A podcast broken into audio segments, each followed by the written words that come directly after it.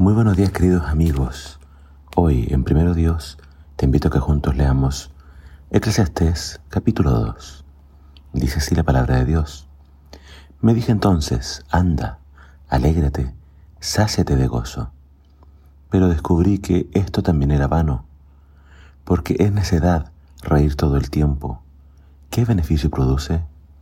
Así pues, después de mucho pensarlo, resolví probar los placeres de la embriaguez, procurando aún encontrar la sabiduría.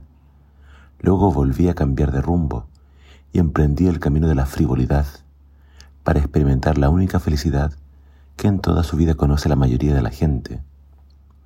Después traté de hallar satisfacción inaugurando un amplio programa de obras públicas, casas, viñedos, jardines, parques y huertos para mí, y estanques para el regadío de mis plantaciones. Luego compré esclavos y esclavas, y otros nacieron en, mis propiedades, que crié grandes manadas y rebaños, más que cualquiera de los reyes que me precedieron. Recaudé plata y oro como tributo de muchos reyes y provincias. En el aspecto cultural, organicé coros y orquestas de hombres y mujeres. Además tuve muchas y hermosas concubinas. Así es que me engrandecí más que cualquiera de los reyes de Jerusalén que me antecedieron, y sin embargo mantuve mi perspicacia, de modo que pude evaluar todo esto. Tomaba para mí cuanto se me antojaba, y no me privaba de ningún goce. Hasta en el trabajo arduo hallé placer. Este gusto fue en verdad la única recompensa de todas mis faenas. Pero mirando cuánto había emprendido, me pareció tan inútil como perseguir el viento sin que nada valiera realmente la pena. Entonces consideré la sabiduría y la insensatez, y cualquiera llegaría a la misma conclusión que yo, que la sabiduría es más valiosa que la insensatez, así como la luz es mejor que las tinieblas. Pues mientras el sabio ve, el necio está ciego. Y sin embargo observé que al sabio y el necio les espera el mismo final. Entonces me dije, yo también moriré igual que el necio. Entonces, ¿de qué vale toda mi sabiduría? Así reconocí aún que la sabiduría es vana, pues nadie se acuerda del sabio ni del necio, y con el paso del tiempo todo cae en el olvido, y tanto el sabio como el necio mueren. Así es que ahora detesto la vida, pues es tan irracional. Todo es insensatez, es correr tras el viento, y esto es lo repugnante, que tenga yo que dejar a otros el fruto de mi ardua labor. ¿Y quién podrá decir si mi hijo va a ser sabio o necio? Pero todo lo que tengo irá a sus manos. Qué desalentador.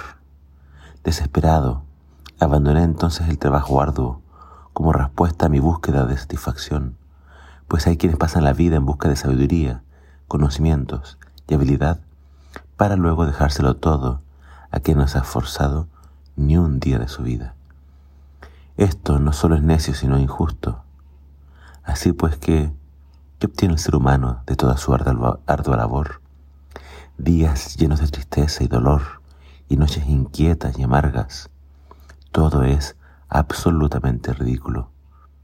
No hay nada mejor para el hombre y la mujer que disfrutar de su comida, su bebida y su trabajo.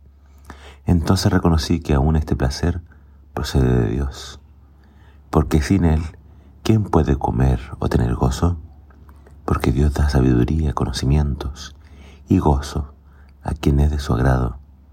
Pero si un pecador se enriquece, Dios le quita la riqueza y se la entrega a quienes le agradan. Y también esto es absurdo, es correr tras el viento.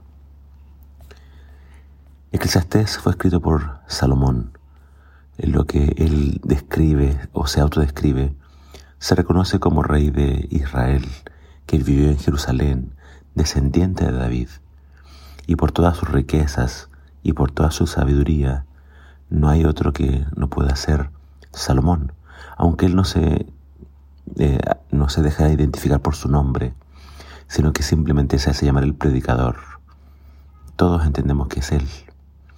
Pero tú te das cuenta que Eclesiastés tiene un tono muy, muy sombrío, hasta depresivo. ¿Cómo es que Salomón llegó a estar tan depresivo, tan oscura? porque tú empiezas a leer y te das cuenta que para él todo es vano, todo es sin sentido, todo es absurdo. Y todos entienden que eh, Salomón escribe este libro ya en su vejez y sabe que va a morir y eso lo perturba. Por más que tenía sabiduría, no podía ver más allá.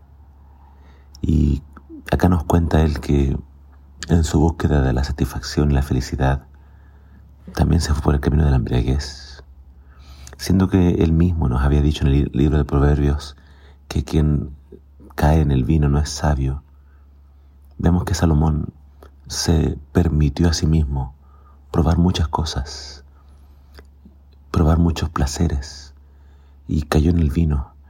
Y entonces creo que eso es lo que le da a este libro ese tenor eh, oscuro. ¿Por qué? Porque Salomón se alejó de la rectitud, se alejó de la santidad. Y sin santidad no puede haber gozo, no puede haber verdadera felicidad. Es, por eso que este libro tiene esa connotación. Pero no por eso vamos a dejar de leerlo.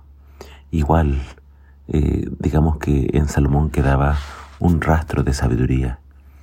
Eh, y vemos que él una y otra vez está cambiando de rumbo, está buscando, después se, llenó de trabajo para tratar de ser feliz, se, llenó de riquezas, se llenó de mujeres, pero nada de eso le daba felicidad. Queridos amigos, la única felicidad está en Dios, está en seguir a Dios, serle fiel a Él y no apartarnos de sus caminos. Salomón llega a la conclusión de que Dios también nos permite en nuestra corta vida disfrutarla.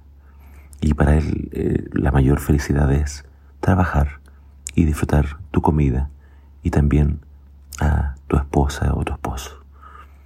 Queridos amigos, al leer este libro espero que tú puedas aprender de la sabiduría de este hombre, bueno, un poco quebrantado, viejo, pero que experimentó todo. Y esto es para que tú no tengas que necesariamente seguir su camino, sino que aprendas de sus errores y puedas ser sabio y feliz. Que Dios te bendiga.